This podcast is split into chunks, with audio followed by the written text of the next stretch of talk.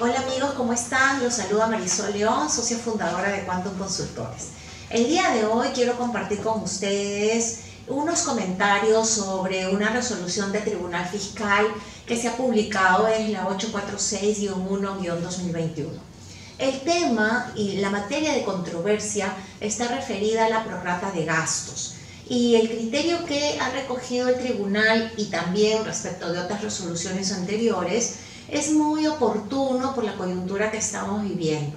Resulta que respecto del método de prorata debemos de recordar que cuando las empresas generan rentas grabadas y rentas no grabadas, muchas veces los fiscalizadores en una fiscalización lo que nos obligan es aplicar prorata.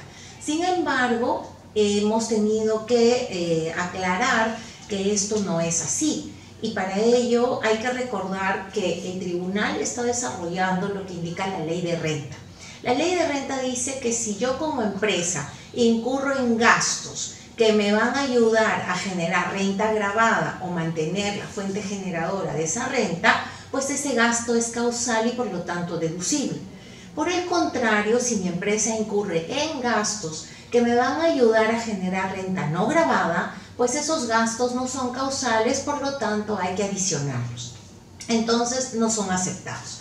¿Qué sucede cuando las empresas incurrimos en gastos que no podemos identificar si me van a ayudar a generar renta grabada o no grabada y me van a ayudar a ambas? En esos casos estamos hablando de gastos comunes. Si estoy frente al escenario de que incurrí en gastos comunes para generar ambas rentas, es ahí donde recién podemos aplicar el inciso P del artículo 21 del reglamento de la ley del impuesto a la renta. Y solo si tengo gastos comunes tendré que aplicar o el método de gasto o el método de rentas. Pero previamente a ello el método del gasto es el prioritario. Yo tengo que hacer todos los esfuerzos para aplicar ese método. La metodología es algo complicada porque obliga a que las empresas tengamos eh, un control por centro de costos de todos aquellos gastos que me ayudaron a generar renta grabada. Otro grupo de cuentas de los gastos que me ayudaron a generar renta no grabada y otro centro de costos para los gastos comunes. De tal manera que aplicando la prorrata respecto de cuánto representan los gastos que me ayudaron a generar renta grabada respecto del total, voy a encontrar ese porcentaje que voy a aplicar a los gastos comunes. Este es el método del gasto. En realidad este método me ayuda a adicionar una menor cantidad que si no tuviera este control, estoy obligado a usar el otro método. Aquí les pongo una diapositiva el caso de la empresa que usa un método de gastos directos y obviamente limpio de reparos, como lo ven en el caso, y ahí ven el procedimiento de aplicación de la prorrata.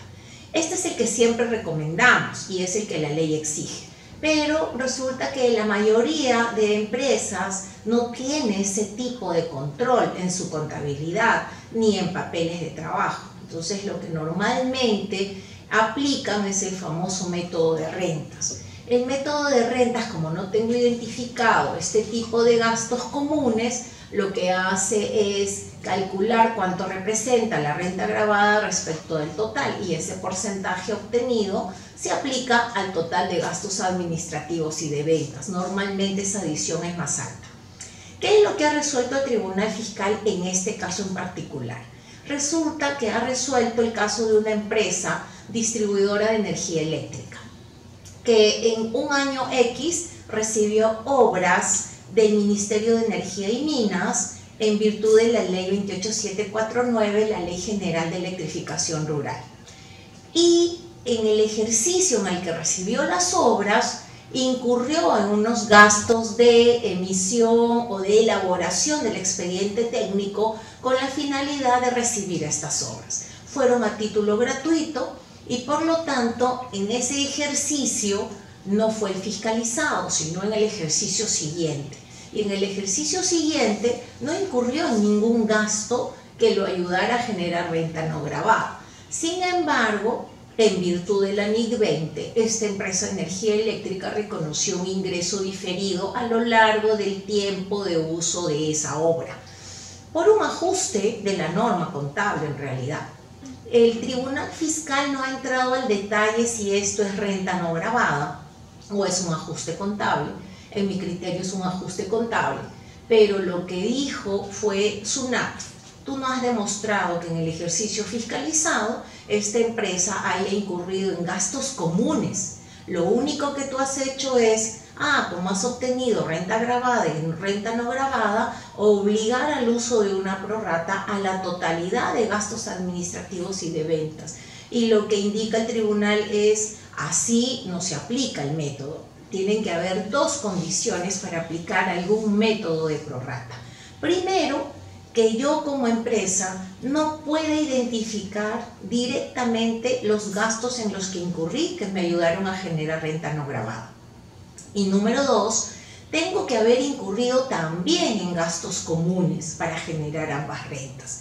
Solo si se cumplen esos dos requisitos es que me pueden obligar a aplicar alguno de los métodos descritos.